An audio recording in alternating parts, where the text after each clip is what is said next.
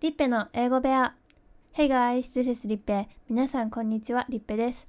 このラジオでは9歳までアメリカで過ごしたリッペが英語ニュースや英語の情報などを読んでいきます。今日は Netflix に関する記事でタイトルが Netflix climbs after company raises prices by 13% in Japan ということで、ネットフリックス日本で13%の値上げ後に株価上昇という内容でお送りします。皆さんネットフリックスって見てますかね？私は Amazon プライムビデオを登録しているので、ネットフリックスは見てません。ま解約してしまいました。もし皆さんのおすすめがあれば教えてもらえると嬉しいです。見てみたいものが出てきたらもしかしたら今後願えることがあるかもしれないです。それでは記事の内容を抜粋して読んでいきます。Netflix Inc. shares rose as much as 3.7% on news that the company is raising the price of its service in Japan, bolstering revenue in an increasingly key market for the streaming giant. はい、ネットフリックスの株式は同社が日本でのサービス料金を値上げするというニュースを受けて3.7%も上昇し、ストリーミング大手にとってますます重要な市場となっている同社の収益を強化したというふうに言っています。続きを読んでいきましょう。Starting Friday, prices for Netflix's basic and standard tiers will go up about 13%, with the premium plan remaining unchanged. Japan's Nikkei newspaper previously reported on the increase. はい。金曜日からネットフリックスのベーシックとスタンダードの料金は約13%値上げされ、プレミアムプランは据え置きとなる。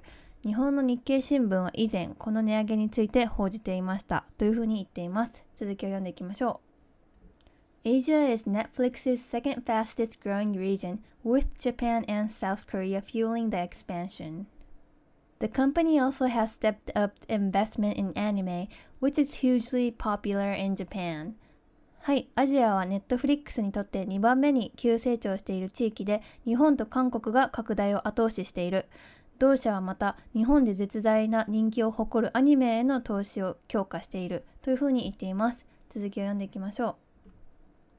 Investors applauded the move, sending the stock as high as $559.48. Price increases have helped Netflix shore up its finances and pay for its industry leading production budget. The shares had been little changed this year through Wednesday's close. はい、投資家はこの動きに拍手を送り、株価は559ドル48セントと高くなった。価格の上昇はネットフリックスの財務を健全化し、業界をリードする政策予算の支払いに役立っています。水曜日の終値まで今年の株価はほとんど変化していませんでしたというふうに言っています。続きを読んでいきましょう。In the US, Netflix's standard tier, its most popular offering is $13.99. The Japanese equivalent will now be roughly the same in US dollars. はい、米国では Netflix の最も人気のあるスタンダードプランは13ドル99セント。これで日本では米ドル換算でほぼ同額になるというふうに言っています。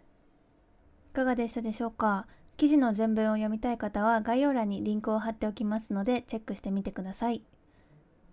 値上げによって株価が上がるっていうのはそれでも解約されないだろうとか解約されたとしても値上げによって生じる利益の方が多いだろうっていう市場の読みなんですかね。まあそれにしても私のようなニートにとっては値上げは辛いです。これで利益が上がる会社とか株主は儲かってもユーザーにとっては負担が増えてもっとお金が減りますよね。世知辛い世の中だなと思いました。まあ、それでもより良いエンターテインメントがパワーアップしていくのは楽しみです。皆さんはどんなストリーミングサービスと契約してますか？よければコメント欄でお聞かせください。今日もお疲れ様でした。このラジオがいいと思ったらいいねやシェアをよろしくお願いします。また取り扱ってほしい記事やテーマなどありましたらコメント欄で教えてください。また次回お会いしましょう。See you next time!